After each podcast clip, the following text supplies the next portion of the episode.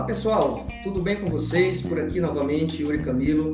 Nós estamos iniciando mais uma live, a 31 live aqui do projeto Entrevistador Forense. Então, tem bastante live aí, tem bastante conteúdo no canal para quem gosta de auditoria, de investigação, de entrevistas, de compliance, de controles internos. Então, eu estou procurando diversificar até aqui é, os nossos convidados para que a gente traga a cada mês um conteúdo um pouquinho diferente para vocês e, claro, né, focando aqui no objetivo do canal e no nome do canal, que é Entrevistas Forenses ou Entrevistador Forense. Hoje é uma live muito bacana que eu estou aqui com dois colegas de trabalho, então a gente vai fazer um bate-papo de trabalho aqui com uma pegada bem descontraída e falando do que a gente gosta, né? Que é investigação, é tecnologia forense, inteligência artificial. Eu estou com duas feras aqui no assunto, não vou apresentá-los, vou deixar que eles se apresentem aí para vocês. Luiz e Léo, cara, é uma satisfação ter vocês dois aqui, né? A gente já vinha alinhando há algum tempo essa questão de trazer essa temática aqui para o projeto Entrevistado Forense. É uma satisfação ter vocês dois aqui. É, é uma grande oportunidade para a gente iniciar essa temática aqui no projeto Entrevistado Forense, porque esse tema eu não tinha trazido ainda. E vocês dois são os caras aí responsáveis por abordar esse tema comigo aqui. Na verdade, eu vou deixar até na mão de vocês, viu? Então, a, a missão está com vocês aí. Eu vou só ficar né, meio que interagindo aqui, dando os meus pitacos, é claro, né, mas não é minha expertise, vocês que estão com a, com a bola e com a palavra aí. Então, caras, é o seguinte, se apresentem para quem não conhece vocês, fala um pouquinho da trajetória, da carreira, e aí a gente vai evoluindo aqui nesse bate-papo, vai ser bem legal. Muito legal. Obrigado, Yuri, pelo convite. A gente veio prorrogando isso há, há bastante tempo já, né? Desde o ano passado, quando você conversou comigo, para a gente trazer sobre tecnologia forense aqui no, no, canal também. Muito, mais uma vez, obrigado pelo convite. É, eu sou Luiz Fernando Barbosa, né? Eu sou o Luiz, eu sou o Fernando. Eu sou gerente sênior de computação forense na Protivity. Estou na Protivity há mais ou menos quatro anos, né? Fiz uma carreira baseada em auditoria de TI. Sou formado em sistema de informação, tenho pós-graduação em forense computacional e depois eu acabei migrando especialmente para forense computacional e estou na Protivity há três anos, é, liderando a prática aqui no Brasil, né, liderando o time de FTech, como a gente chama assim carinhosamente dentro da, da empresa, né. Hoje eu estou também com o meu parceiro de trabalho, Leonardo. Aí, Léo, fica à vontade também. Então vamos lá, pessoal. Primeiramente, boa noite a todos. Obrigado, Yuri, por essa oportunidade aí de bater um papo com vocês aí, trazer um pouquinho da nossa área aí para o pessoal. É, então, eu sou o Leonardo, eu estou aí nessa empreitada aí faz uns seis anos já. Estou aí junto com o Luiz também faz, acho um ano e meio já. Parece que, pô, tá passando bastante rápido. Quando a vida é boa, passa rápido assim. É, então, estou há seis anos aí trabalhando nessa. Passei por diversas áreas, como engenheiro de computação, passei por diversas áreas, desde desenvolvimento, infra, até segurança de informação e finalmente me achei aí na, na área de Forensic Technology, né? É, é, hoje a gente está que a gente mudou tudo já. Então é muito bom ter essa oportunidade de trocar uma, trocar uma ideia com vocês e apresentar um pouquinho o nosso trabalho. Legal, beleza, bacana. É bom saber, é bom que as pessoas saibam aí da, da, experiência, da expertise de vocês. Eu não sei se foi a minha que travou aqui ou se foi algum de vocês que deu uma oscilada, deu, mas acho é, deu uma osciladinha. Né? Exatamente. Mas vamos lá, pessoal, vamos falar um pouquinho de tecnologia, tentar trazer uma, algumas questões práticas aqui para a galera que já é experiente, vai ser algo é, para revigorar as energias aí, ou quem está querendo, curioso, ingressando na área, a gente trazer um pouco de luz aí sobre como funciona essa atividade, que é bem bacana, bem importante, uma ferramenta bem importante. Então, Luiz, te lançando aqui uma primeira pergunta, cara. É, qual a importância, né? Vocês, você e o Léo, vocês fazem parte de, da equipe de FTech, né? de Forense Technology, da equipe de tecnologia forense da Protivity. Qual é a importância de uma equipe de tecnologia forense em uma investigação corporativa. Explique aí pra gente. É, é muito bem, bem citada a palavra corporativa, Yuri, porque existe uma diferença entre investigação a policial a investigação corporativa, né? A policial lida ali com, com denúncia, investigação, instalação de processo, e a corporativa, assim, de certa forma, ela segue um pouquinho desse conceito né? Mas a gente tem algumas questões que diferenciam aí a polícia, exemplo, quebra de sigilo, é, quebra de sigilo telemático, é, a gente, assim, isso fica por conta da, das investigações policiais, forças da lei. Na corporativa, a gente está muito mais, vamos dizer assim, direcionado, está muito mais inserido no contexto de algum tipo de apuração de assédio, ali no ambiente corporativo, é, desvio de condutas, desvio das políticas, vazamentos de informação, ou propriamente dito um, um ataque, um incidente cibernético, né? Então, assim, tudo que é ambiente corporativo, normalmente esse tipo de investigação é conduzido aí por uma empresa especializada, né? Então, o time de investigação como um todo é responsável por essa apuração de uma forma independente na empresa. E o time de FTech, como eu costumo dizer, é, é o front. Se fosse uma guerra, a gente seria o pessoal da frente ali que está de frente ali com, com, com o inimigo, vamos assim dizer, né? Por quê? hoje em dia, né, a gente lida com terabytes de informações, petabytes de informações. Muita informação é produzida em computador, celular, na internet, né? Então, é, é, é a fraude deixou de ser algo totalmente físico ali e virou algo ali totalmente digital. E para isso você precisa dos especialistas, você precisa de uma equipe totalmente capacitada ali para poder é, é propriamente dito, lidar com esse tipo de informação. Então, que que a, qual que é a responsabilidade do time de tecnologia forense dentro de uma investigação corporativa? Bom, basicamente, assim, seguindo os processos, é entender de fato que tipo de dispositivo, que tipo de informação vai ser preservado de forma forense, e isso precisa ser conduzido de uma forma muito séria e muito, vamos dizer assim, a gente tem que considerar que qualquer tipo de investigação nossa possa ir para um juízo, pode ir, pode ir para um tribunal. Então a gente tem que seguir algumas metodologias e técnicas né, é, forense para poder preservar essa evidência, desde um computador, um celular, uma caixa de e-mail. Então, é, é o que a gente chama de coleta forense, né? Como funciona na prática isso?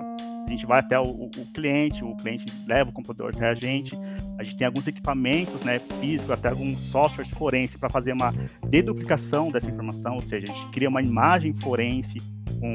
Aí tem, existe um algoritmo chamado hash, que a gente tem que validar isso, como, que é como se fosse o CPF da evidência digital. A, investigação ela nunca pode ser feita em cima do computador original, do, do celular original, sempre tem que ser feita em cima de uma cópia desse dispositivo, né? Então, uma vez feita essa duplicação forense, a gente tem que é, obrigatoriamente documentar isso no que a gente chama de cadeia de custódia para ter toda a rastreabilidade dessa evidência digital. Então é super importante que o time que esteja em campo conduzindo isso faça isso da, de uma forma assim perfeita. A gente não pode falhar nisso porque lá na frente, dependendo do nosso procedimento de preservação forense, pode ser contestado, pode ser invalidado e prejudicar toda a investigação. Então assim, até para fazer uma comparação, não é igual aparece na TV, pessoal. Você sai lá, que o pessoal dá super zoom na foto, resolve o problema de forma rápida, copia um HD em 10 minutos. Não é assim que funciona na prática, né? Assim, a gente tem que seguir uma metodologia, a gente tem que utilizar ferramentas apropriadas para isso e, obviamente, tem que ter um conhecimento técnico ali em, TI para poder, assim, é, produzir a prova da forma correta, garantir que ela esteja íntegra, documentar isso na cadeia de custódia, porque se isso for usado no tribunal, dificilmente ela vai ser contestada pelo juiz ou pela outra parte que está é, apurando aí a, a, investigação, pelo próprio perito, seja qual for o, o, caso. Então, assim, a equipe de tecnologia forense é assim, é, é, o, é, o, que começa todo o processo investigativo quando envolve um computador, um celular, um e-mail. Então, ela é responsável pelo início da investigação. E, propriamente dito, depois dos dados tratados, isso de fato vai para algum tipo de apuração.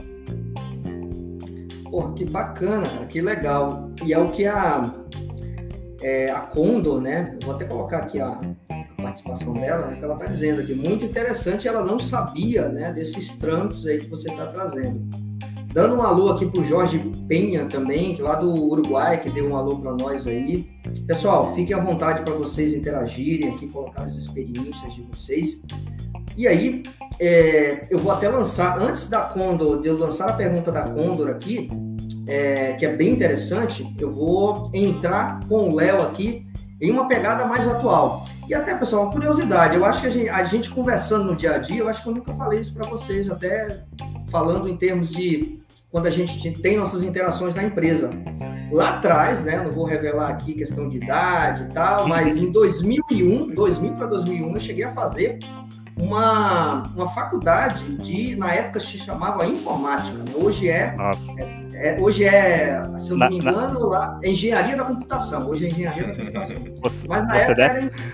Você é da época, você é da época do, do da processamento de dados, né? O curso de processamento exatamente. de dados. Eu, eu tive, exatamente. Eu tive o curso de processamento de dados, eu lembro até o nome da professora, era Leide Jane, o nome da minha professora de processamento de dados. Né? Então, algumas matérias ainda recordo na cabeça, mas eu cheguei a cursar, cara, até cheguei a, a, quase fechar o curso, mas devido a eu ter entrado no setor público e ter pegado gosto pela coisa lá na Polícia Civil na época, eu larguei mão, me arrependo hoje, porque eu tinha, devia ter finalizado o curso, mas eu cheguei a fazer linguagem de programação, né? na época era C, C++, Java, então eu cheguei a estudar esse troço todo aí, que com certeza vocês conhecem bem mais do que eu, mas olhando aqui o Luiz falando, me veio na cabeça que me resgatou essas é. boas lembranças lá da época de faculdade. Fazer um comentário. O primeiro curso de informa... informática, se chamava assim, conceitualmente Sim. informática. O primeiro curso de Sim. informática que eu fiz, para quem é de TI, eu fiz de Windows 3.11 depois do Windows 98. Eu... Então,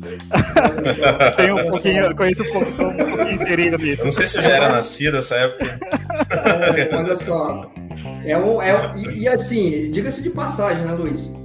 era, era o início dessa parte de, de tecnologia, né? Era, era, era na, na época, se eu, se eu não me engano, 98, 99, 2000, foram os, os, inícios dos primeiros cursos de informática no Brasil todo, né? As, as universidades começaram a, a, lançar e era na época que deu esse boom no Brasil. Aí eu falei, cara, eu acho que eu vou para essa pegada de, de informática aí mas depois eu vi que a minha praia era mais humanas, era mais questão de direito, eu larguei mão e deixei para lá. A época mas... de inclusão digital, né?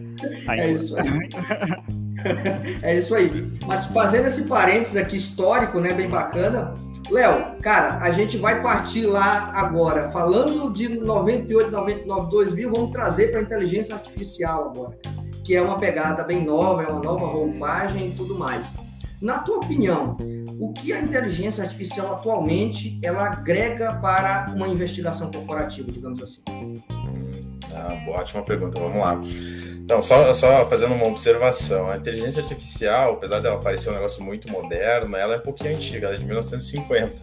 Então, o conceito sempre já foi estudado desde lá. Olha só, ela, que legal. É, então, hoje a gente tem, hoje a gente finalmente chegou num nível onde a aplicabilidade da inteligência está entrando em todos os campos. De fato, ela está sendo utilizável. Antes era mais, antes era uh, ficava um pouquinho muito para a questão de pesquisa, né? Hoje, felizmente, a gente está chegando finalmente à parte comercial, a parte do dia a dia. A gente está vendo aí como é que estão as coisas. Mas voltando lá para a parte da investigação, eu acho que a inteligência ela entra assim, se eu pudesse resumir, seria para o que eu poderia dizer a primeira coisa, eficiência e redução de custo. Então, hoje, a, a gente tem diversas metodologias de investigação aí diversas nas empresas, é, que a gente parte desde palavras-chave, assim, desde filtros, né? Hoje a gente pega um volume de dado coletado, igual o Luiz falou, a gente processa esses dados, indexa, é, e a, disso a gente tem lá um, um, ambiente onde a gente consegue fazer pesquisas, né, por palavras-chave, por metadados, aquele, o nome do arquivo, a data de modificação e tudo mais. Então, hoje a gente, até certo tempo, a gente estava limitado a isso. Então, o, as empresas, as grandes empresas, elas buscaram uma forma de conseguir é, transformar isso em alguma coisa é um pouquinho mais eficiente, que é o que? Hoje é impossível a gente pegar um computador e simplesmente, não, vou analisar tudo que há no computador, não tem como. Então, disso, eles come, a, a, foi começado a utilizar a metodologia de palavra-chave. Vamos, vamos lá, a gente entende o que, que é o caso, o que, que é denúncia, vamos aqui fazer uma uma, uma, fazer uma consolidação e a gente vai fazer palavras-chave para a gente conseguir reduzir, porque a, a, gente consegue reduzir custo, a gente consegue reduzir horas e a gente consegue ser mais eficiente. Mas a, hoje, com esse volume de dados que está vindo, então hoje o volume de dados que é criado aqui nesse, nesse minuto que a gente está falando é muito diferente do que era criado há 10 anos atrás. Então, a gente tem um volume infinito de dados, é muita coisa, então a gente tem muita chance de perder evidência, a gente tem muita chance de perder rastro de coisas importantes usando somente palavras-chave. Então, aí que vem a inteligência artificial. Hoje, a gente criando uma metodologia, criando assim, uh, o, entendendo o problema do caso e criando um approach assertivo, a gente consegue transformar isso uh, na visão computacional para isso de fato ser um isso agregar na investigação. Como? A gente consegue criar um modelo onde a gente consegue ensinar esse modelo o que, que é, é, de acordo com o escopo do projeto, o que, que é importante e o que, que não é, o que, que é relevante e o que, que não é. Então hoje, uh, então a gente, a gente tem metodologias de treino para esse tipo de coisa. Então a gente precisa usar uh, conjuntos de dados, a gente precisa, por exemplo, usar conjuntos de dados, uh, pesquisas rele coisas relevantes, coisas irrelevantes e treinar esse modelo. Isso serve para qualquer campo, tá? Não é só para investigação. E disso, o modelo ele começa a entender, ele começa a criar pesos para esse tipo de, de, informação que você está colocando como relevante, como não relevante. Ele consegue te trazer em forma de score, por exemplo, de 0 a 100%, por exemplo, o que, que é relevante de acordo com o que você introduziu ali e o que, que não é. Então, assim, além, das, além dos resultados de pesquisa de palavras-chave que você tem hoje, você tem a, a máquina a computação te ajudando, te trazendo insights que você não teria, porque hoje você pesquisa com palavras-chave. Por exemplo, a gente está pesquisando um exemplo bem, bem, bem, bem basicão: fraude. Existem milhões de palavras para fraude, não é somente a palavra fraude. Se você começa a, a, a criar, a treinar um modelo de inteligência para ele entender, entender, né, digamos, entre aspas, entender e é, o que, que, é, o que, que significa, o que, que você quer dizer com essa palavra fraude, ele vai te trazer documentos que tem a palavra roubo, que tem a palavra cafezinho, que tem a palavra é, bribe, por exemplo. Então, assim, você com a inteligência artificial você, você abre um pouco mais o seu leque e minimiza muito a sua perda, a sua chance de perda de informação utilizando somente palavras-chave. Então ele veio para agregar e isso também significa o quê? Redução de custo. Então hoje eu consigo pegar um montante de arquivos, um computador, até mesmo um servidor, e eu com um modelo treinado de, de por exemplo, um caso assim de, vamos exemplificar, um caso de assédio, por exemplo. Eu, eu usando, esse, eu criando esse modelo desde o zero, eu treinando esse modelo com vários casos que, que a gente tem no nosso, no nosso dia a dia eu, eu, consigo utilizar isso nesse projeto novo. Então eu consigo, assim, ao invés de eu começar do zero, ah, agora eu vou pesquisar aqui o, contexto do projeto e tudo mais, eu já consigo rodar um modelo desse, por exemplo, num, num, num HD de um, suspeito, de um estudante, e eu já consigo ter um insight muito mais eficiente do que se eu tivesse, ah, não, vou começar aqui com palavras-chave. Então, assim, o modelo, a inteligência artificial, é interessante é que você consegue generalizar ela e usar para tudo. Você não, não fecha. Palavras-chave são só para um caso específico modelo de inteligência artificial, não. Modelo de inteligência artificial, não. você cria, você treina e é uma coisa constante. A gente nunca chega à perfeição. Isso, isso em qualquer questão de modelo artificial. A gente nunca chega em perfeição. E você vai treinando e você vai aplicando isso em outros casos, na nossa área de investigação, e você vai começando a ter insights assim muito melhores, eficientes, e você vai estar ali sempre. É... Como é que eu posso dizer? é, avaliando se você está modelo você está certo, modelo você está errado e ele vai aprendendo. Então, é um constante, é uma constante, um constante aprendizado de máquina. Então, aprendizado tanto humano como aprendizado de máquina.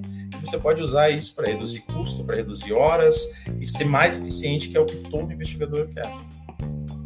Nossa, que bacana, hein? Que bacana esse, esse é, apesar da inteligência artificial não ser nova, mas esse novo, essa nova forma de trabalho, nova forma de abordagem. Né? E, inclusive, muito interessante o que você trouxe, Léo, da gente poder utilizar já um modelo criado, por exemplo, em um projeto, né, falando aqui de fraude, de assédio, e replicar ele em outros projetos que têm é, situações similares, né? Porque aí a gente não parte do, do zero, a gente está, sei lá, com 50% na frente ali em termos de de automação e de inteligência para tratar um caso novo, né? Então, pô, bem legal, bem interessante isso daqui.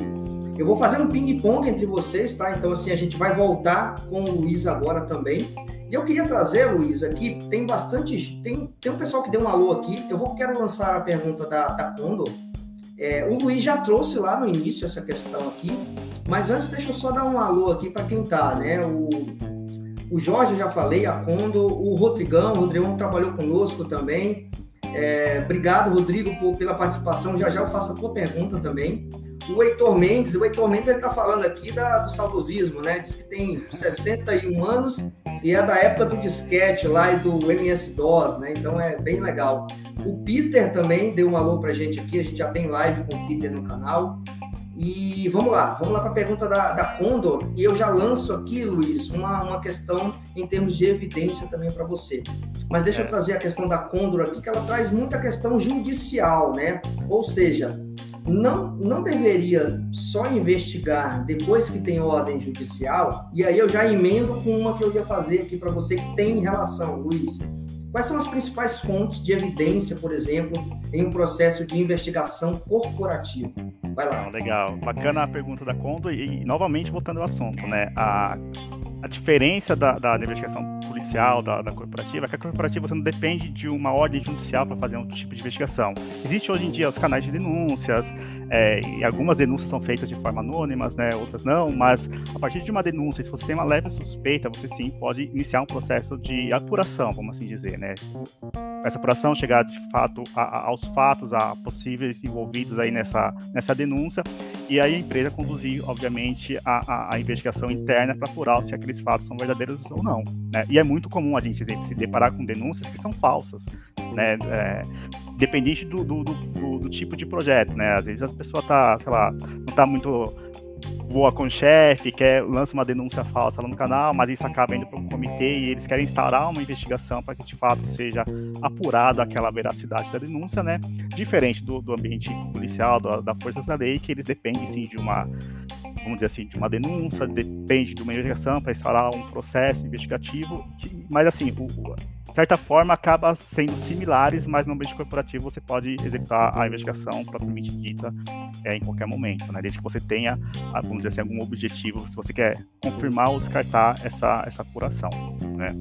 E referente à fonte de informações, né, assim, a gente está falando de um ambiente corporativo, então é muito comum ainda computadores, né, as pessoas utiliza o computador no seu dia a dia, faz parte, é uma nova ferramenta de trabalho, então a gente está 100%, exemplo, a, nesse período de pandemia, 100% remoto algumas pessoas, né, então depende do computador, ou seja, né, o Léo comentou, muita informação é gerada a cada momento que a gente usa o computador, mesmo que você não ele esteja lá em stand-by, ele está gerando informação, ele está gerando dados, esses dados, de fato, precisam ser avaliados, né, logs, informações.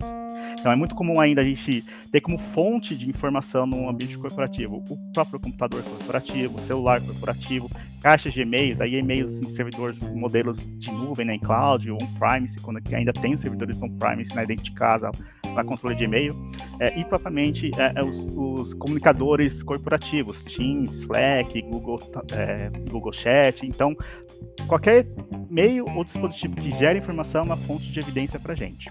Né? Então a gente tem infinitas fontes aí, dependendo da empresa, uma empresa totalmente high-tech, que é 100% digital, então a gente tem fontes de informações, ou uma empresa ali mais familiar, que tem um computador lá, impressora, é, mas de certa forma existem informações e logs ali que a gente pode fazer a extração e propriamente apurar o, o caso de acordo com o projeto, né?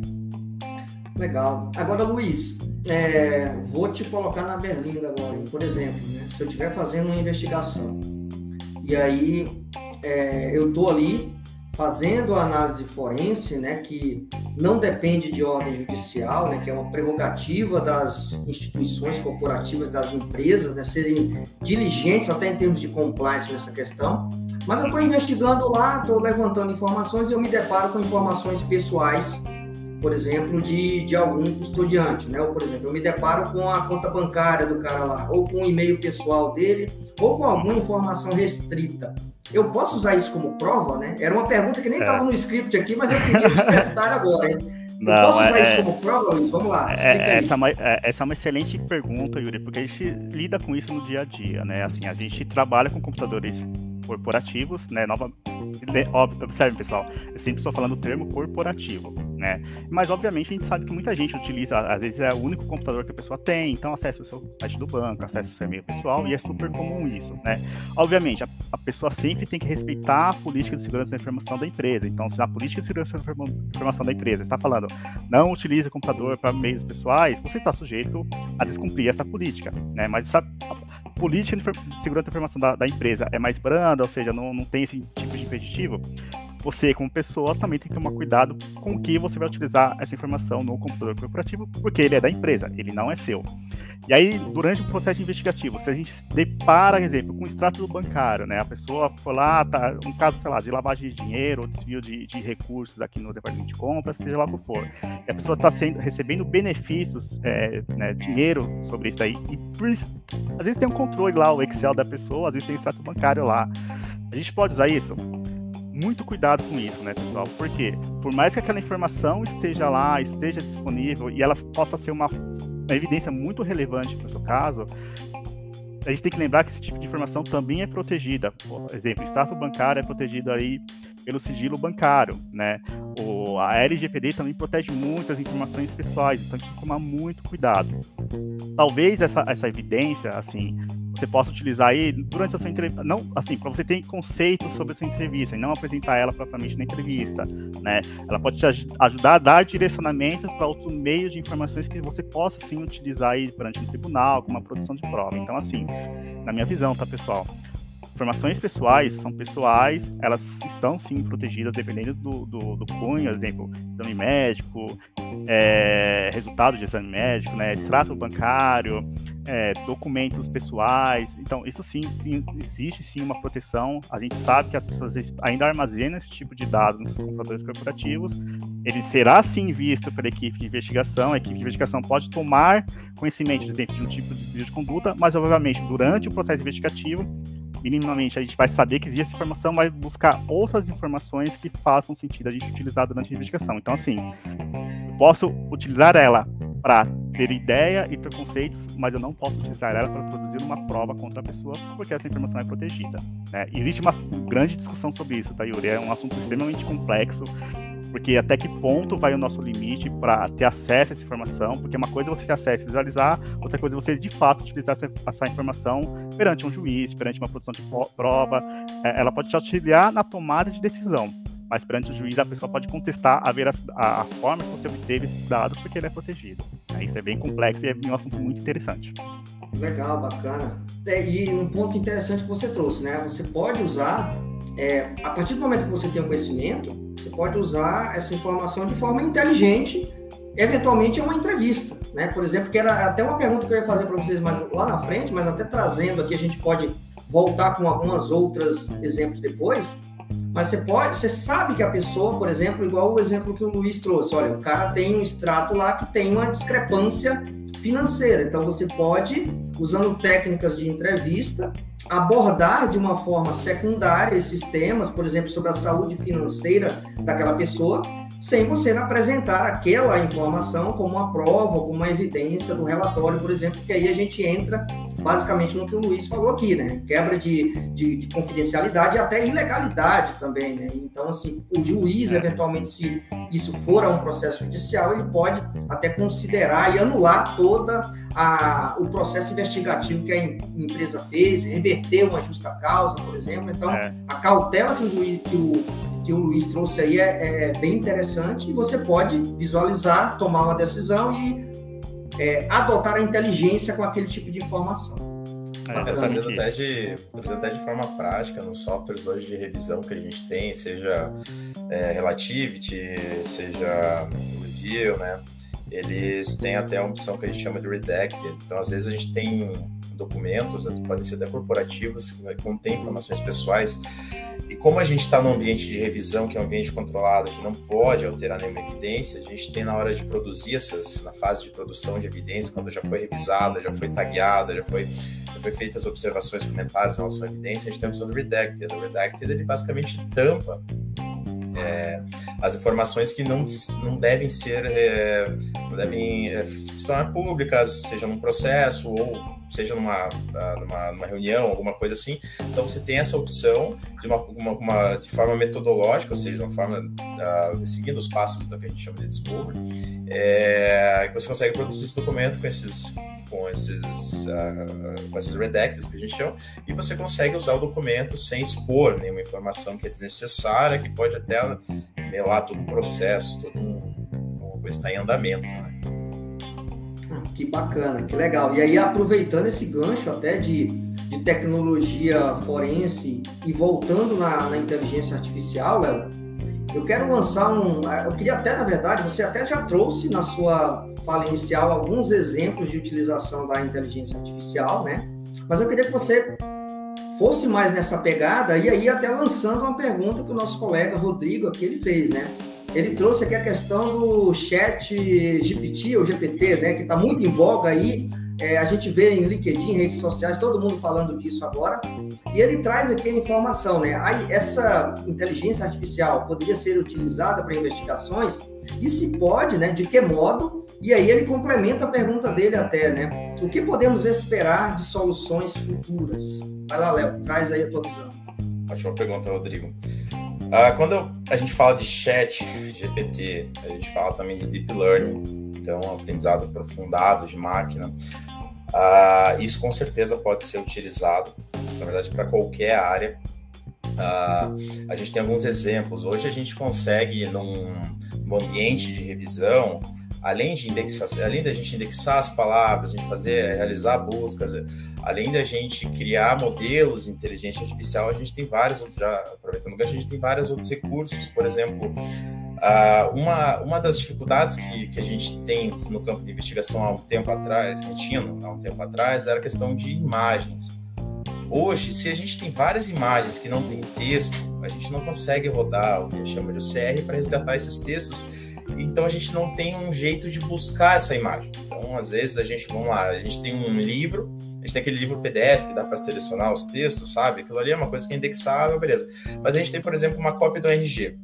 É, o cópia do RG, a gente tem que rodar um, um sistema que ele, ele, ele analisa a imagem traz os, e, e traz os textos que estão nessa imagem e indexa para ele estar tá em campo de busca. Mas a gente também tem situações onde a gente tem imagens, literalmente. Então vamos lá, a gente tem um caso de um caso bem um caso de, de, de, um caso de estupro, por exemplo, a pessoa, a, a vítima foi, teve, teve esse caso de estupro numa praia, por exemplo, e alguém conseguiu tirar uma foto do suspeito indo em cima da, da pessoa, alguma coisa desse sentido. Se a gente for tentar pensar em, em, em em palavra-chave, em análise, a gente não vai conseguir trazer essa imagem. E quando a gente está falando de qualquer tipo de sistema computacional, é, seja um, um, computador, seja um celular, seja alguma coisa, é muita informação. A gente tem celular aí que a gente já pegou que tem é, 60, 70, 100 GB de foto. Isso não, pro, isso é, não dá para a gente conseguir analisar tudo isso. Então, hoje, uma das, das, das dos sistemas que eu acho muito interessantes da inteligência artificial é o fato de identificar objetos. Identificar objetos e identificar tonalidades de cor. Então, assim, na questão de objetos. Hoje, se a gente tem lá uma foto que não tem nenhum texto, mas tem foto, um maço de dinheiro, tem uma arma, tem alguma coisa nesse sentido, ele te traz isso e, e, e, essa característica que ele puxa, ele indexa. Então você tem você tem isso no teu radar e você consegue puxar. Então hoje no nosso sistema de revisão de arquivos a gente consegue mesclar. Então hoje eu quero o que, que eu quero o que eu quero buscar aqui? Ah, eu quero buscar uma é, uma, é, uma, um maço de dinheiro na praia. Pô, você consegue. Antigamente você não conseguia isso. Então hoje a inteligência artificial ela consegue buscar é, objetos e classificar. Então a gente tem essa parte que a gente fala de classificação na inteligência artificial. Ele consegue classificar os documentos, ele consegue identificar os objetos. Então hoje a gente tem essa questão. Então a gente, em vez de a gente ter que ficar lá uh, olhando imagem por imagem, imagem por imagem, não, a gente consegue buscar hoje em dia com essa, essa tecnologia que a gente tem. É, a gente não fica a mercê de ter que analisar manualmente. Outro, outro, outro, outro exemplo legal também da inteligência, ainda falando de imagem, é a questão de, de, é, de nudez. Hoje a gente, através do Deep Learning, a gente consegue identificar foto, nudez em fotos. Então, existem até algoritmos, bibliotecas é, de, de, de, de, de são disponibilizados. Léo, desculpa Oi. até te interromper, cara. Era até uma pergunta que eu ia te fazer. Por exemplo, a gente pegar celular, né, que tem lá uma porrada de foto de vídeos de, de sexo ou fotos de é, homens, mulheres nuas ali de nudez. Por exemplo, se isso não é interessante para minha investigação, eu posso excluir pela inteligência artificial para que ele não me traga isso, por exemplo? Era uma, era uma dúvida minha quando, quando você falou de, de nudez, isso me veio na cabeça. Desculpa te interromper teu raciocínio aí. Não, que isso, pode sim. Hoje, quando a gente vai processar, uh, vai processar algum, alguma algum source, alguma, algum tipo de evidência, e a, gente tem a opção de buscar por, digamos, usando através de deep learning a nudez, seja fotos de, de nudez, não. Uh, quando a gente processa, para ele trazer dessa forma, a gente, a gente começa a trabalhar com porcentagens, com scores. Então, ele vai trazer o que informação que ele traz para mim quando eu processo um monte de imagem e falo, não, eu quero que você traga para mim se tiver nudez ou não. Esses são scores. Então, ó, isso aqui tem 100% de chance de ser, de ser nudez, isso aqui não tem. Você consegue filtrar.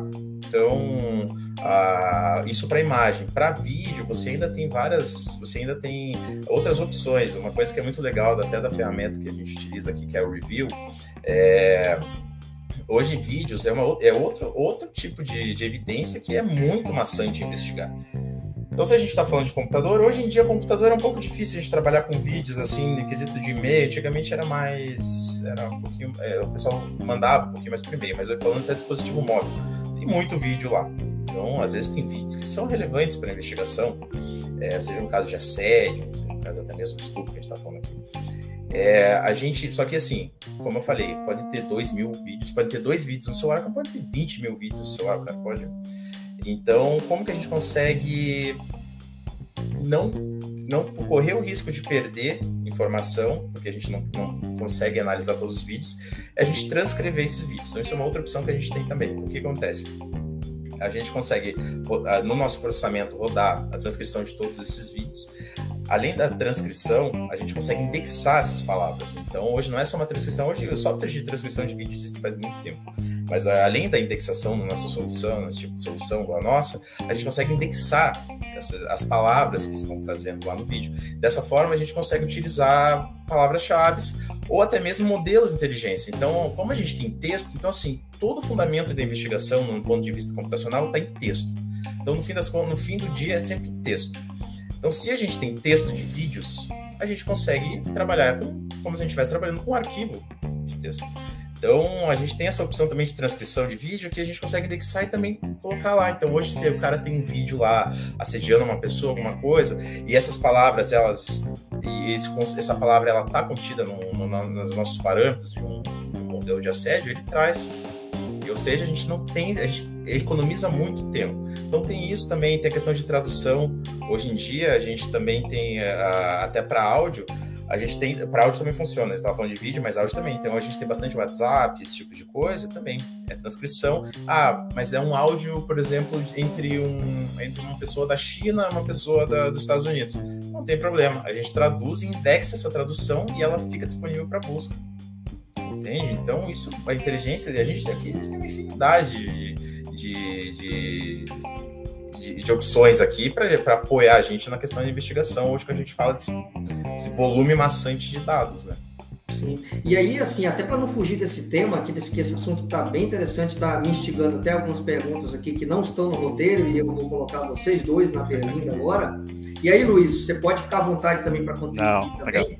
Sobre essa questão de inteligência artificial, é, por exemplo, né, a gente falando aqui do setor corporativo, área de compliance, eu recebo lá um, uma denúncia no canal, por exemplo, e tem uma frase, por exemplo, muito significativa, por exemplo, que a, a denunciante traz lá, né, uma frase é, marcante. Por exemplo, eu posso é, fomentar ou, ou inserir essa frase para que uma inteligência artificial possa buscar isso, ou no celular, ou no e-mail? Como é que funciona isso? Dá para fazer? Eu queria a opinião de vocês.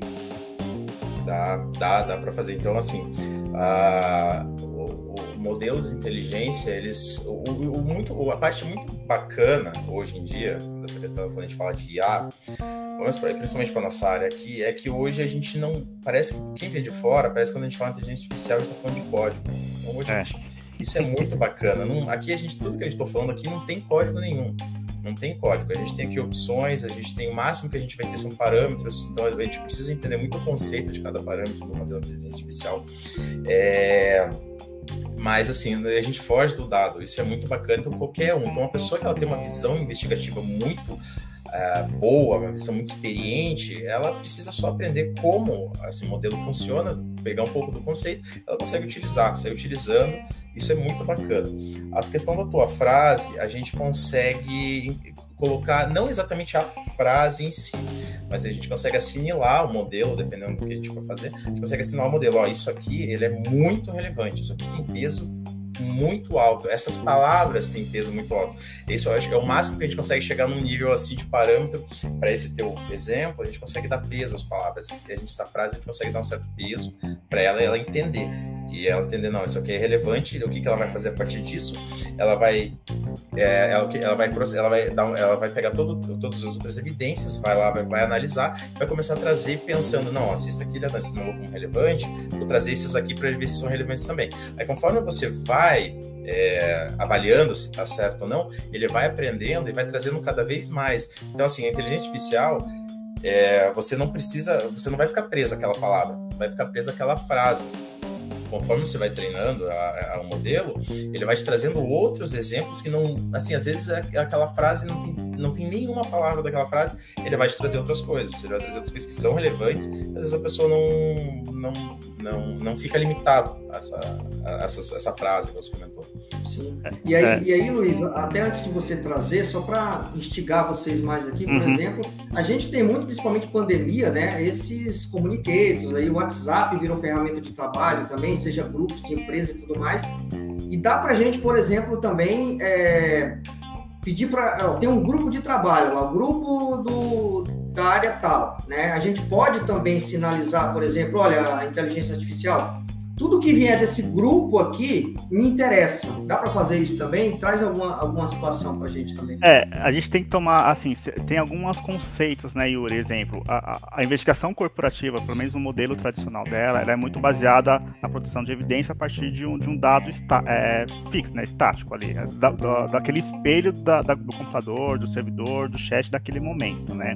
Mas, obviamente, existem outras ferramentas de monitoramento, de, propriamente de DLP, né, de produção de dados, que conseguem monitorar em tempo ativo ali comunicações, é, informações ali do, do, ambiente que ele está inserido, né? Então, assim, modo preventivo, exemplo, é, se eu quero ter uma prevenção contra a, a, um possível fraude que possa ocorrer, eu estou suspeitando ali do departamento, a gente normalmente utiliza ferramentas de monitoramento para ter esse, esse insight em tempo real das informações que estão acontecendo, das coisas que estão acontecendo no momento. E, obviamente, depois, se constatado isso aí no, no, durante o monitoramento, a gente parte para uma coleta e produção de prova dessa evidência. Então, assim, algumas ferramentas de monitoramento você consegue colocar ali palavras ou informações chaves para que ela te dê um, um alerta, uma red, um red flag ali, para quem está monitorando, para que, opa, aqui trouxe uma informação que você estava pesquisando, foi nesse grupo, foi nessa e-mail, foi nesse chat, é, avalie. E aí, obviamente, a pessoa que está fazendo monitoramento consegue ali enxergar se faz sentido ou não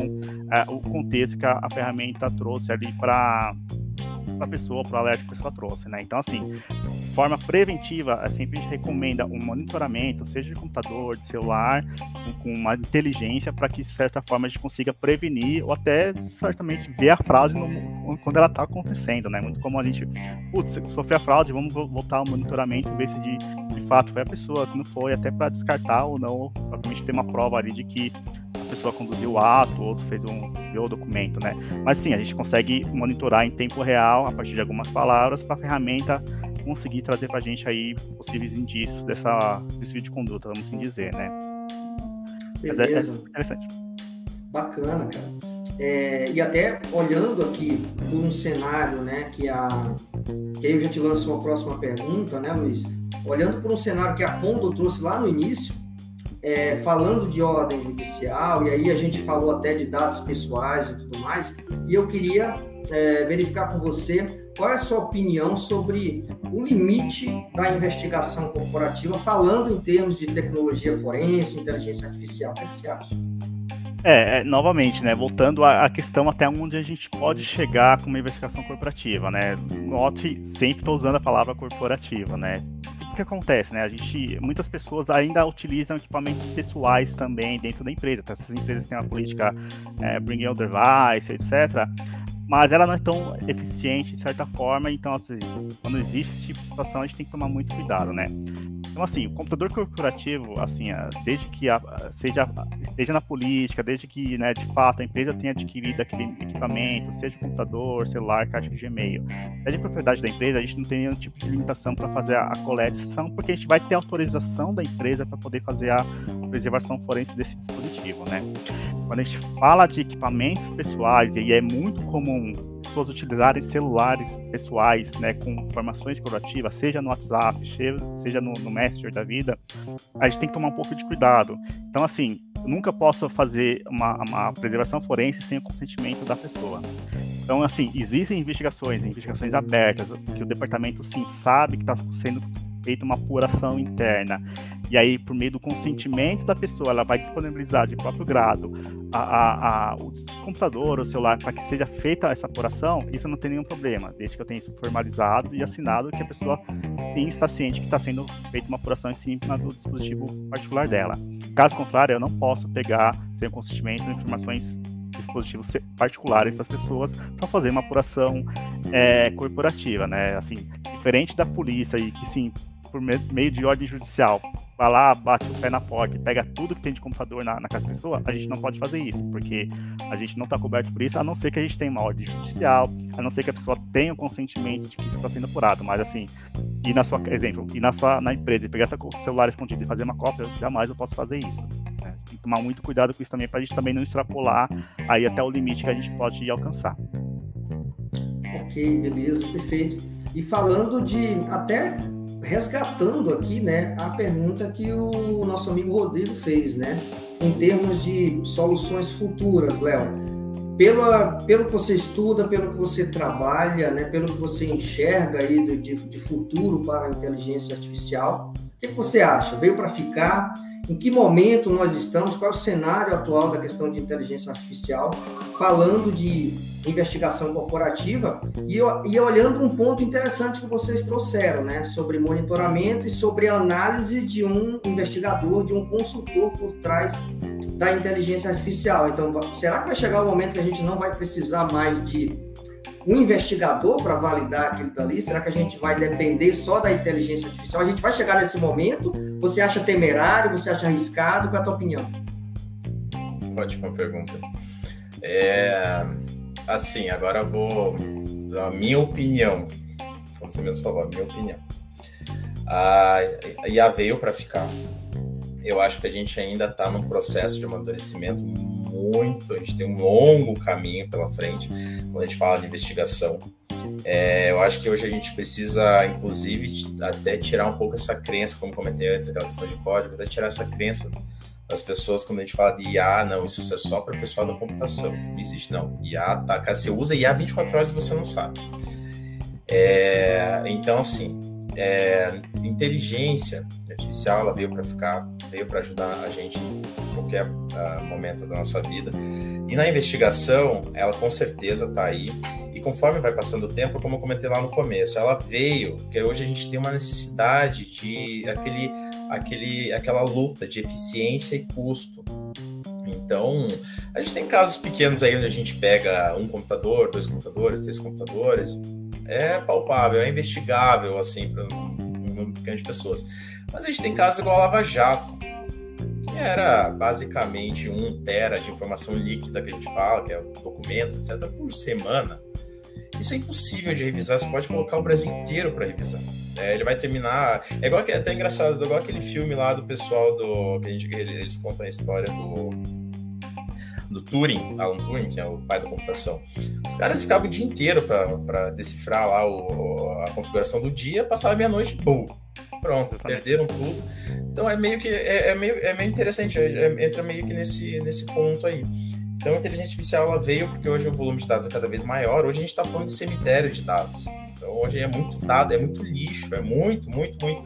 Então, por exemplo, a gente usa aqui até um exemplo bem legal, a gente usa modelos de inteligência artificial para tirar notícia. Então a gente pega casos, mas tem muita gente, ainda mais o pessoal assim um pouquinho mais old school, recebe notícias por e-mail. Então isso aí é lixo. Só que assim, esse e-mail, ele tem a palavra fraude, ele tem a palavra roubo, ele tem a palavra condenação, e são palavras que às vezes estão no dia a dia do cotidiano do investigador, e a gente precisa anular elas. Então, o, o, então ele fica para gente, não para substituir a gente.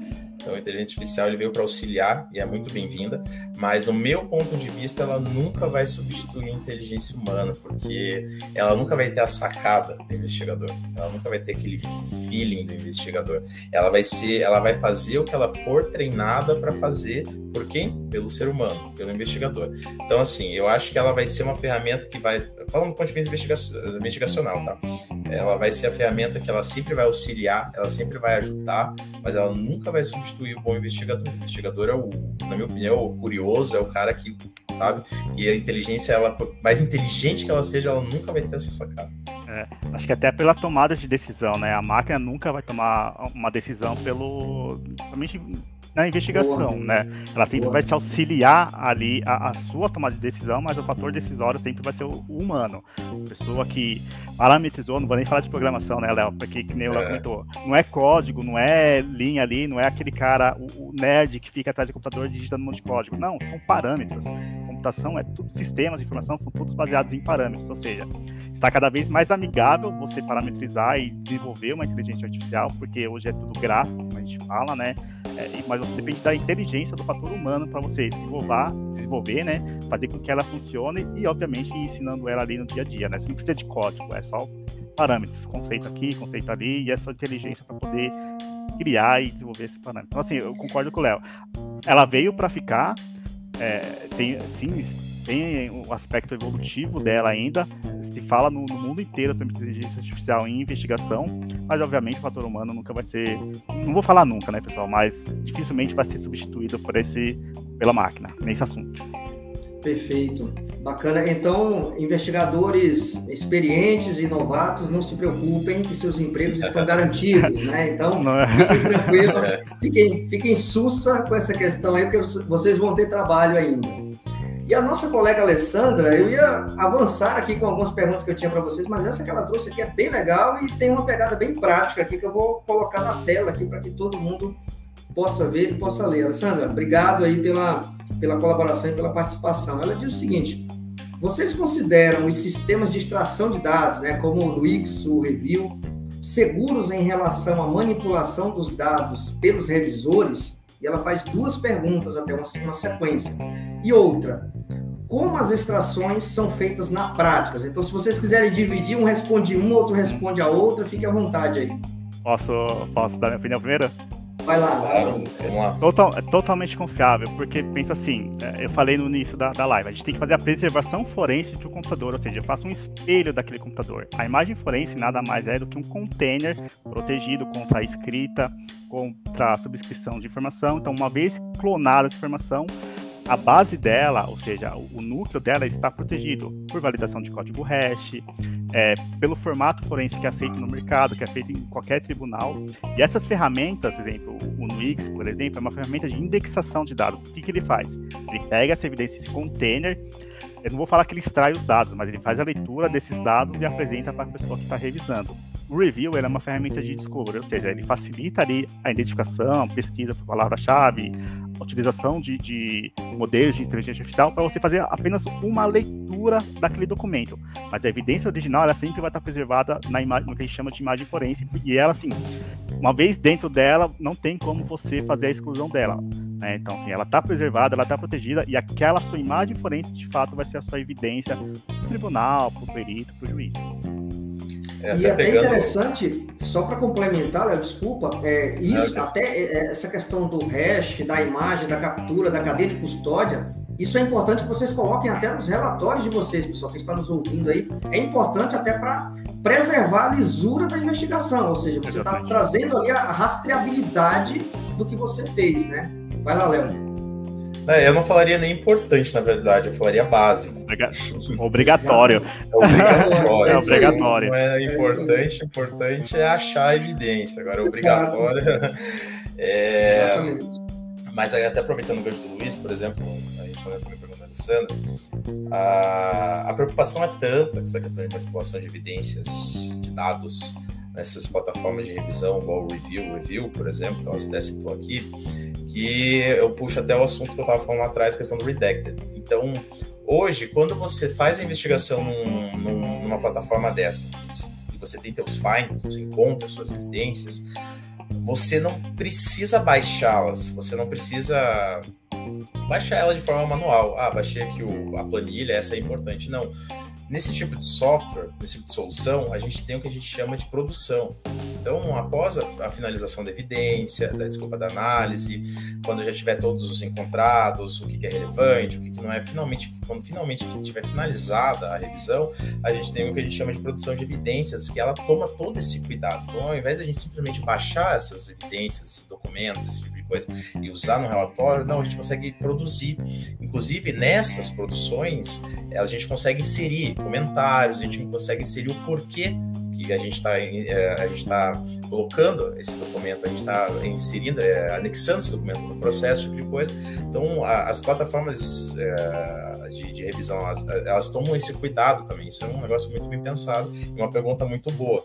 Então, além da gente ter toda essa questão da imagem forense lá atrás na coleta, a gente tem todo o cuidado no processamento e também na hora de produzir evidência, que é quando a gente vai usar os achados, algum tipo de, seja desde em juízo, desde a tomada de decisão, então, as, as, as, plataformas, elas pensam nisso. A Review é uma que pensa nisso e, e, a gente tem lá, a gente segue todo esse procedimento, é muito bacana e, e ela protege muito bem as, os metadados aqui para não serem alterados.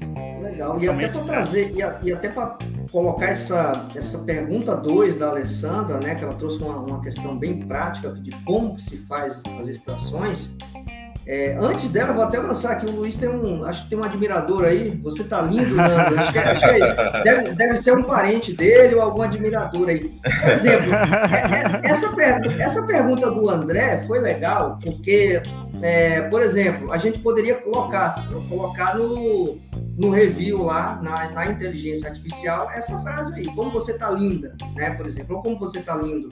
E aí colocar como relevância, né, o Léo, colocar como relevância, Léo e Luiz, para que ele nos trouxesse é, evidências dessa situação. Seria possível, né? Essa, essa frase do, do André Luiz aí foi até legal, porque a gente consegue até exemplificar Não. aqui na prática essa questão não só a frase, como a foto também, né? A partir a da, foto, da, reconhecimento de, de imagens, exemplo, colocaria ali na, assim, eu quero todas as fotos que contenham plantas, exemplo, tem um quadro de planta no, no fundo ali, provavelmente o modelo de inteligência artificial estaria pra gente, a, é bem possível que existe tantos por cento de, de planta nessa foto, então seria, exemplo ali, uma captura de imagem, até provavelmente de vídeo, a gente estaria, teria esse item ali no nosso radar para fazer essa visualização, né? Bacana. E respondendo a pergunta da Alessandra, é, como que a gente extrai isso na prática? Vamos dar um, um intensivão aqui para a galera. Computação forense. É. Bom, computador, é, o computador, né? Não, mentira, pessoal. Basicamente assim, pessoal, existem ferramentas muito reconhecidas no mercado, na verdade, utilizadas pela polícia, é, pelas empresas no meio corporativo, próprias para esse tipo de extração. Então vamos pegar um exemplo, um celular. O celular, hoje no mercado, a ferramenta mais conhecida é o Celebrite, né? Você vê direto na mídia. A gente tem essa ferramenta dentro de casa também. É uma ferramenta específica para fazer, fazer extrações de dados de celular. Então, é basicamente um hardware, né?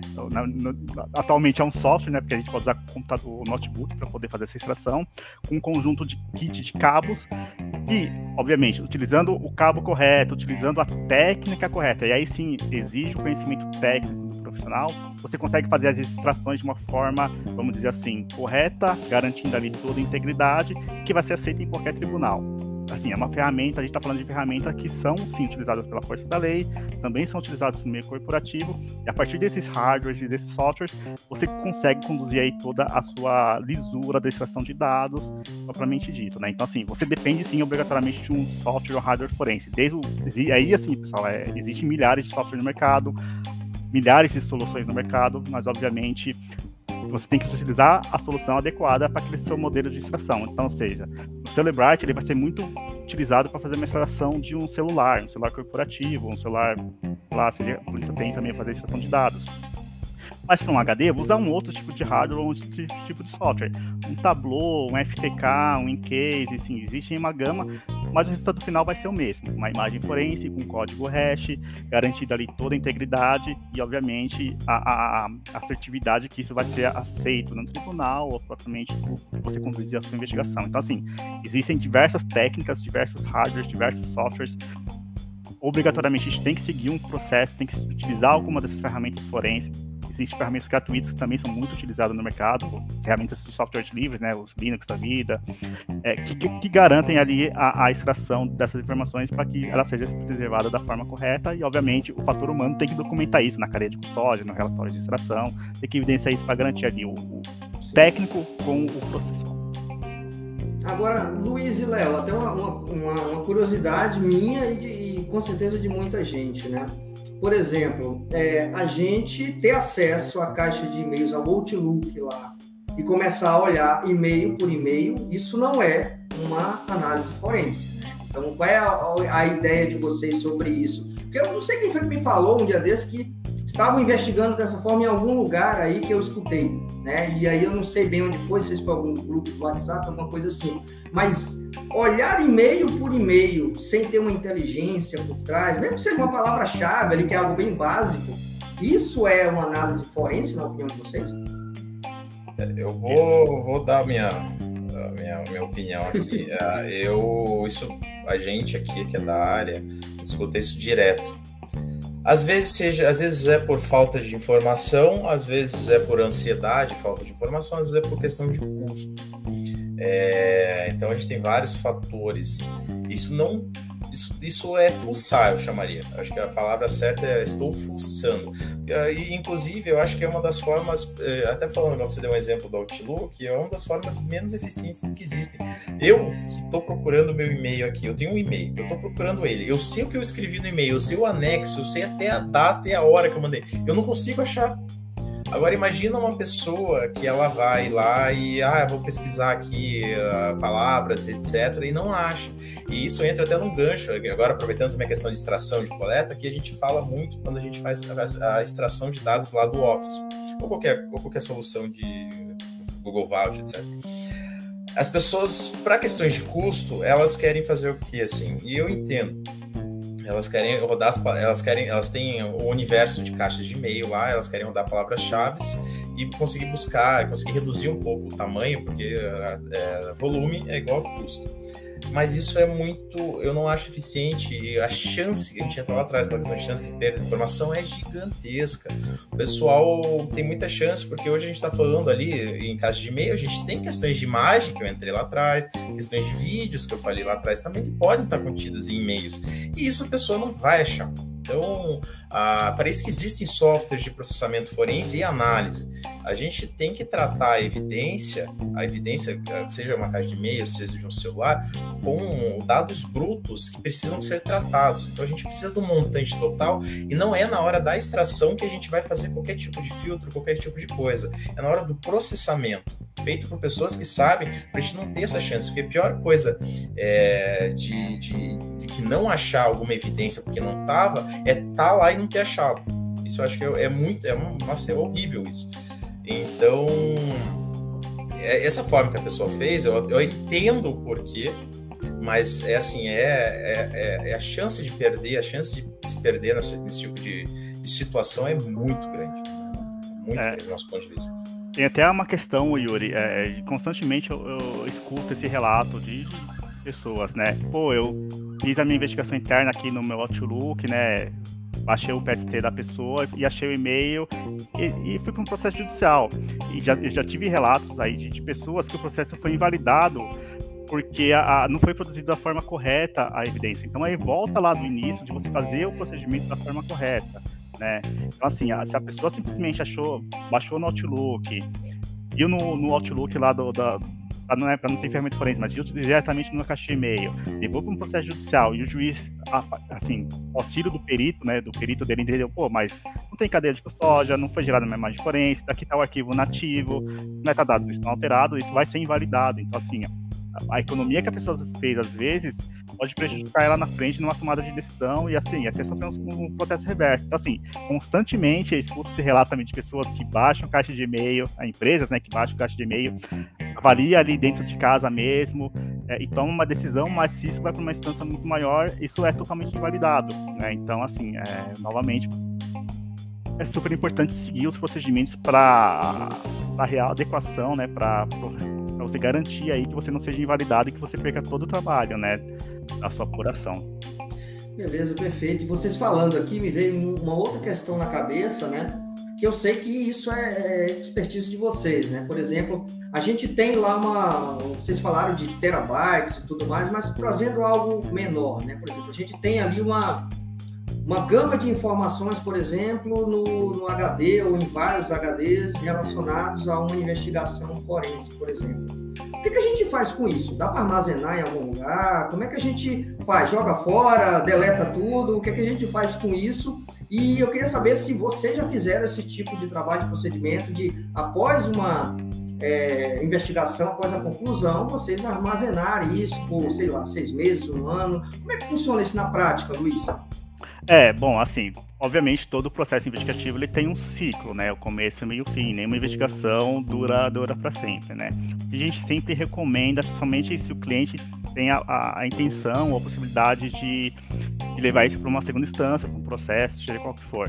É, é, assim, a, a gente, assim, como, como, uma empresa, vamos dizer assim, a gente tem um, um, serviço que chama de hospedagem desses dados, ou seja, enquanto durar, o quanto você precisar, esses dados estarão disponíveis ali para você poder utilizar. Então, assim, normalmente os dados são armazenados, né? A, a, investigação ela fica sempre no ambiente seguro, né? Nos servidores, storage seguros, durante todo o processo investigativo ou até pós a investigação, se o cliente preferir, é, eles ficam armazenados no, no, nesses servidores para possível averiguação no futuro, etc. Então, assim, exemplo, qualquer caso que envolva um processo judicial, qualquer caso que envolva aí algum tipo de tomada de decisão a longo, médio e longo prazo, a gente sempre recomenda que mantenha esses dados preservados. Primeiro, para você poder revisitar essa informação, se você for para um juiz, para o perito técnico do juiz, poder acessar essa informação a partir da fonte original. É, e, e, segundo, para você ter a garantia aí de que essa informação não foi violada, ela não foi perdida, né? Então, assim, o serviço, até, né, o serviço de host faz parte do processo investigativo, principalmente que tem essa, essa questão mais sensível, de que não pode perder o dado, né?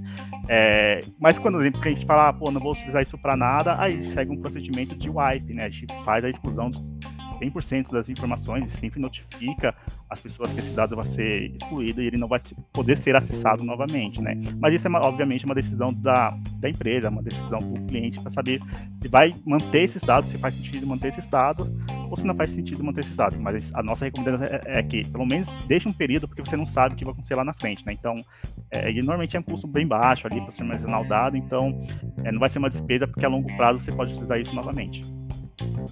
Legal, bacana. E trazendo em termos de.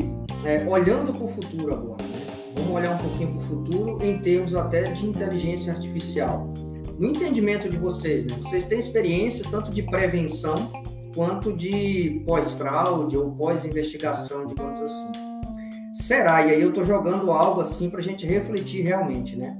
Será que a inteligência artificial, né, utilizada numa parte preventiva de compliance ou parte reativa já dentro de uma investigação corporativa, será que ela pode, já pode ou poderá em um futuro próximo ser usada para a gente se antecipar a comportamentos, desvios de comportamentos, por exemplo? O que, é que vocês acham sobre isso? Ah, ela já é usada, na verdade. Né? Hoje a gente tem casos. Uh que eu acho que um exemplo bem legal é, é movimentações, é, movimentações suspeitas de login, por exemplo. Então, a gente pensa lá, a gente tem lá um sistema que ele tem, ele tem algum impacto financeiro de certa forma para o usuário, um banco, alguma coisa nesse sentido. E assim, a inteligência artificial ela aprende por trás ali, ela aprende o, o, que, que o usuário faz, os costumes do usuário, da onde ele acessa, quando, etc. Então, um exemplo bem assim que a gente pode falar dessa questão de prevenção é a pessoa está acessando um banco. Ela acessa todo dia aqui, aqui de Curitiba, por exemplo. Eu acesso todo, todo dia aqui de Curitiba. Aí, do nada, eu acessei agora, aqui a minha conta bancária aqui de Curitiba, do nada tem um acesso lá na Holanda. Opa, tem alguma coisa errada aí.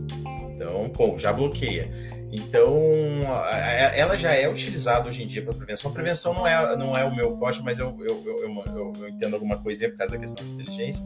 Mas é, a gente entende, a gente vê isso já sendo utilizado. A inteligência ela já é, apoia muito o pessoal de prevenção e ela tem essa capacidade de analisar comportamentos. Então, são várias variáveis: local, horário, tentativas de senha, por exemplo, é, tentativas até do e-mail, usuário, é, dispositivo, porque hoje quando você acessa qualquer dispositivo, o sistema onde está acessando, ele resgata as informações do dispositivo.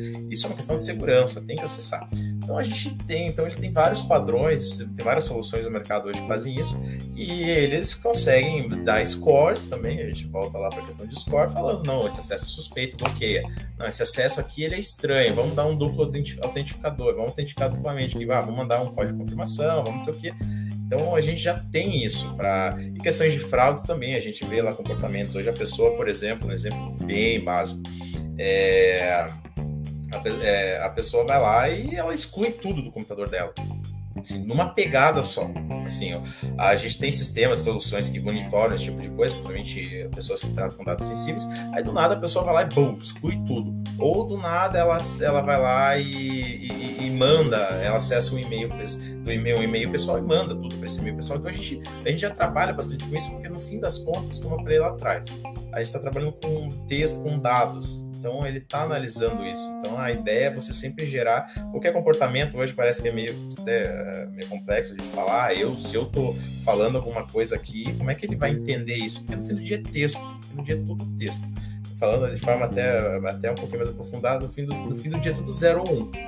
Daqui a pouco a gente vai chegar no 0 e 1, um, mas hoje em dia é tudo 0 ou 1 um, no fim das contas, na questão de visão computacional, dado digital. Então, para prevenção já auxilia já há algum tempo já inteligência artificial e na pegada de prevenção, na pegada de investigação, é, ela já está já tá também fazendo parte dela.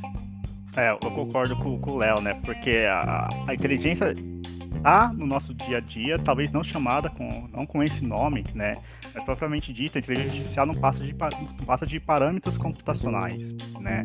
Então, assim, que o Léo comentou, é, o, o, monitoramento ali da, da, da sua rede corporativa, o envio de, de dados para e-mails pessoais. De certa forma, isso também é uma inteligência, porque ele vai analisar ali o tipo de risco, talvez até o, o conteúdo de informação que você está mandando e sinalizar isso de forma preventiva, né? Obviamente, a, você precisa de, uma, de equipamentos, de software, de uma equipe qualificada para conseguir monitorar esse volume de informação para você conseguir, de certa forma, identificar se é um risco ou não para sua empresa, né? É, existem softwares de, de, de de rede, né, de monitoramento mais voltado à cibersegurança, né, que consolida um volume grande de informações e consegue tirar você a partir dele extrair dados inteligentes para ver se teve um risco, se teve um vazamento de uma credencial, se teve um desvio de conduta ali, né? Mas obviamente é, precisa de uma pessoa técnica, mas uma pessoa também qualificada para conseguir manipular essas informações desses softwares, né? Perfeito. E até, assim, pô, vocês foram falando aqui, e aí vem, vem, me, vem me aparecendo outras perguntas na cabeça, né, cara? E um ponto é, fazendo uma pergunta talvez de, de leigo aqui, ou quem está iniciando na área, né? Ou até que se deparou com uma situação dessa, que é da área de compliance ou da área de investigações, por exemplo, eu tenho um, um suspeito lá, e do nada, igual o Léo falou, ele exclui de uma pegada só tudo que ele tinha lá, ou seja, as evidências em tese foram todas ralo se tinha alguma evidência. E aí joga para gente, joga para vocês, na verdade. Eu consigo recuperar isso? Dá para recuperar? É uma, isso é algo que eu sempre discuto com o Léo, né, Léo? É assim, pessoal, obviamente, né? É, sempre é possível recuperar alguma coisa, mas não é igual na TV, né? Igual no CSI, sendo bem transparente, porque são tecnologias. Então, à medida que você vai vai tendo a evolução tecnológica, o meio de armazenamento que essa informação está armazenada, a forma como isso foi deletada.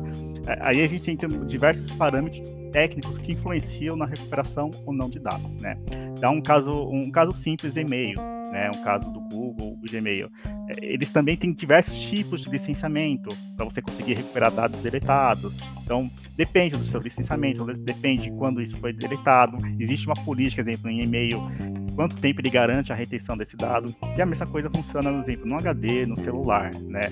No celular existem diversas técnicas para você conseguir fazer a extração de dados, não é simplesmente colocar o celular no hardware forense e apertar o play. Não, você tem que fazer algumas técnicas para você poder fazer extrações de dados física, lógica, lógica avançada, e, isso influencia muito na sua qualidade e na recuperação de dados deletados, né? O HD é a mesma situação. Existem hoje, né, o mais conhecido é o SSD ou o HDD, que é o HD mecânico, né?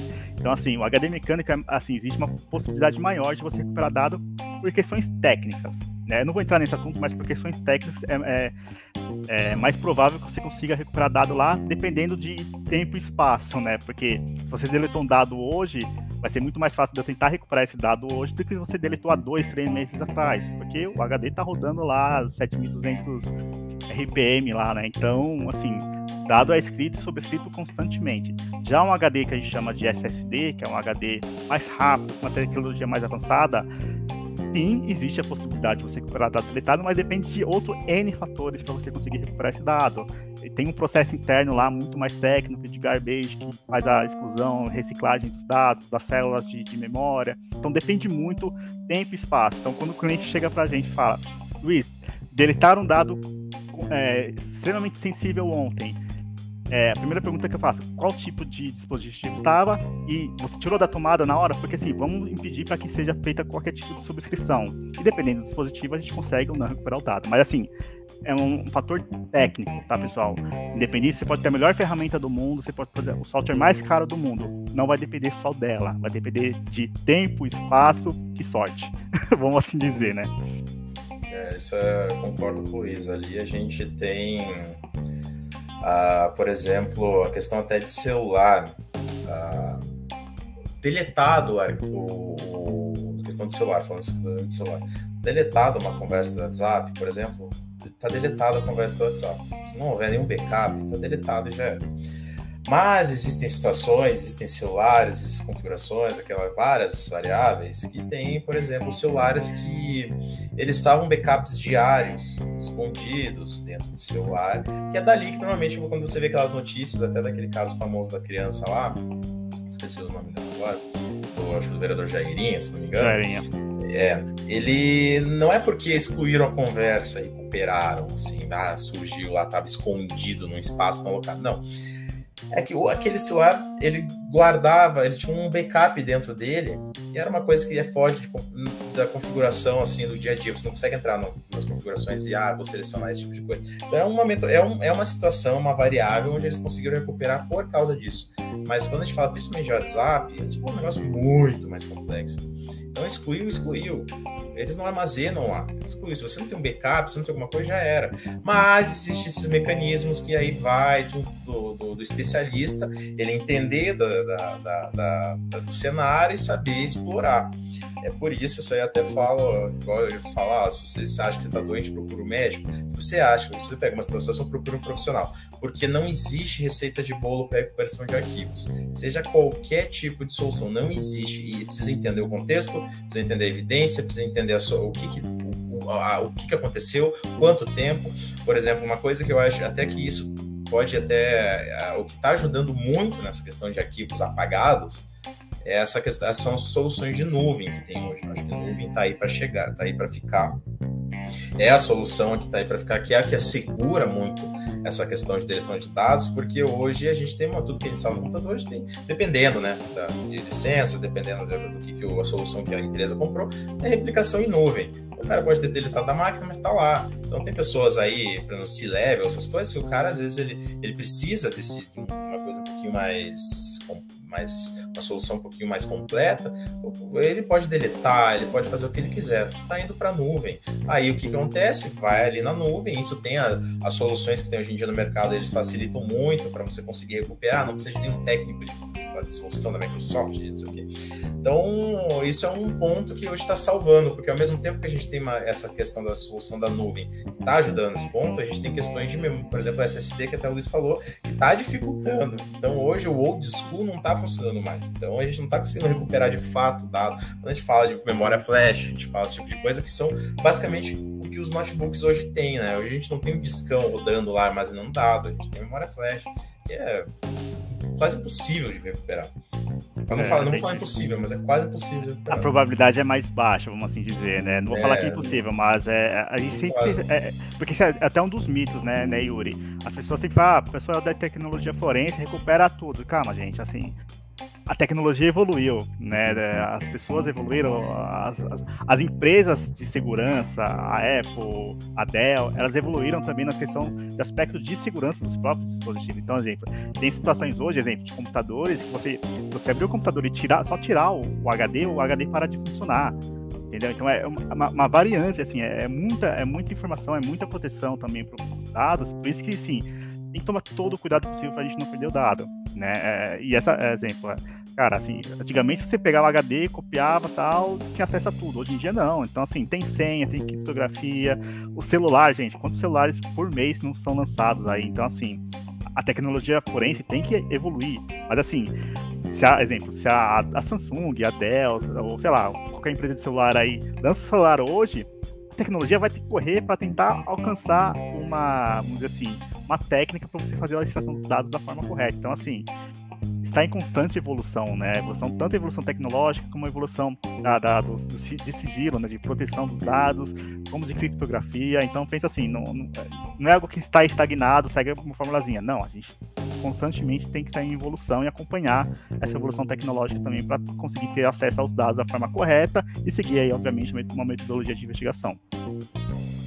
Pô, que bacana, hein, caras? Ouvindo vocês falar aqui, pô, uma verdadeira aula aí de o que é, né? Tecnologia forense, como utilizar na investigação, a pegada de, de inteligência artificial. Então, quem acompanhou aqui, que já está na área, experiente na área, com certeza reviu alguns conceitos ou pensou de uma outra forma. E quem não, quem está aprendendo ainda, vocês pegaram e ganharam uma, uma aula 0800 aí do Luiz e do Léo porque, pô, foi muito assunto, muito conteúdo aqui bacana. A gente está finalizando, pessoal, mas antes disso, eu queria dar um recado aqui, dar um, dar um alô, né, para quem é, entrou aqui, colaborou com a gente, interagiu. Eu sei que foram muita gente aqui ao longo da, da live. Cara, em média, aqui que eu estava dando uma observada, umas 20 pessoas em média aqui dando, ah, interagindo com a gente, na verdade. Então teve o, o José Penha, né? Teve a, a Conda que fez pergunta, teve o Rodrigão lá de Minas, teve o Heitor Mendes, acho que a maioria deve estar por aí ainda, o Peter. Peter, já temos live no canal, é Criminal Profile, é só dar uma olhadinha aí, bacana demais a interação lá com, com o Peter. É, quem mais? O Ricardo Maia também. Ricardo Maia, temos live aqui também. Um cara especialista em entrevistas, falou sobre confissões. Então, quem não viu ainda, dá uma chegadinha lá. O Martins, que sempre está apoiando aqui. A Alessandra, nossa parceira de trabalho também. O André Luiz aqui, que é o fã do, do, do Luiz Fernando, né? O nosso convidado. E é isso, pessoal. É, estamos finalizando aqui a, a live de fevereiro. Né? Estou fazendo uma live por mês, então em março a gente vai ter é, a próxima live. E já dando spoiler aqui, né? Trazendo aqui um convidado, um dos caras mais feras do Brasil em termos de análise de credibilidade, que é o Davi Leucas, né? É o coordenador da primeira pós-graduação em comportamento não verbal e análise de credibilidade, né? Da América Latina. É um cara referência para muitos aí tanto no Brasil como fora do Brasil. Então, consegui trazê-lo aqui. A gente só está acertando o tema mas ele vai fazer um bate-papo bacana aqui comigo em março também. Então, pessoal, é isso. Agradeço a participação de todos. E Luiz, Léo, cara, deixo aqui os finais aqui para que vocês façam os agradecimentos, dê os seus abraços aí, fiquem à vontade. Bom, obrigado Yuri pela oportunidade, né? Mais uma vez, assim, é, demorou para sair, mas saiu esse essa live com você, assim, é, agradeço aí a, a né, esse convite. Falar um pouquinho, né? A gente falou muito pouco, assim, tem muito conteúdo da área de computação forense. Para quem estiver interessado nessa área, já existem pós-graduações, já existem diversos cursos, né? A, a, forense computacional, alguns livros também é, já em português, né? É uma área que está em, em ascensão há muito tempo, né? E hoje mais do que nunca a gente precisa de profissionais qualificados para isso, né? Então, se você gosta de computação, você gosta de TI, você gosta de escova bit, assim, é uma área muito boa, né? É, quem quiser mais contato, conversar comigo, acesse meu LinkedIn, né, Luiz Fernando Barbosa. Estou disponível, né, lá, podem me adicionar, podem, quiserem tirar dúvidas, estou à disposição de vocês. E obrigado aí novamente a todo mundo que participou, todo mundo que, que mandou mensagem aí. Agradeço a todos vocês. Bom, eu também quero agradecer o Yuri, quero agradecer a todo mundo, foi uma puta oportunidade, deu para falar pouquinho aí da nossa área. Eu, eu, eu sou aquele. Eu gosto, quando eu tenho oportunidade, eu gosto de difundir a nossa a palavra forense, eu adoro falar para todo mundo. Eu acho que todo mundo tinha que pelo menos saber que existe, que é importante e está no nosso dia a dia. É, e agradecer aí todo mundo, todo mundo que participou, foi um prazer aí responder as, as perguntas e também qualquer coisa podem contar comigo. Meu LinkedIn é Leonardo Louros Costa, estou disponível aí, pessoal, e compartilhe a opinião do Luiz. É uma área fantástica. Hoje em dia tá, é, hoje a informação está um pouco mais fácil. Até um tempo atrás era um pouquinho difícil. Hoje já tem cursos, hoje já tem preparatórios, hoje está ótimo e é muito bacana. Eu acho que o principal ingrediente se você quer ingressar na área é curiosidade. Você vai gostar demais. É muito bacana porque é nunca é igual. Eu posso te garantir, Luiz, sabe? Você nunca vai pegar um, uma treta igual. Você sempre vai pegar um negócio muito, e é muito bacana. Esse Yuri também sabe. É muito bacana. Muito obrigado. É, resolver BO todos os dias, né? todos os dias, todas as horas. É isso aí, é isso aí. Dando um alô aqui para quem é, interagiu por último com a gente, que está é, tá dando sua colaboração aqui, até falando, olha, a Tatiane Otachi, ela diz, olha, não sou da área, mas amei, parabéns. Obrigado, Tatiane. Tem também o Flávio, que entrou aí, deu seu alô.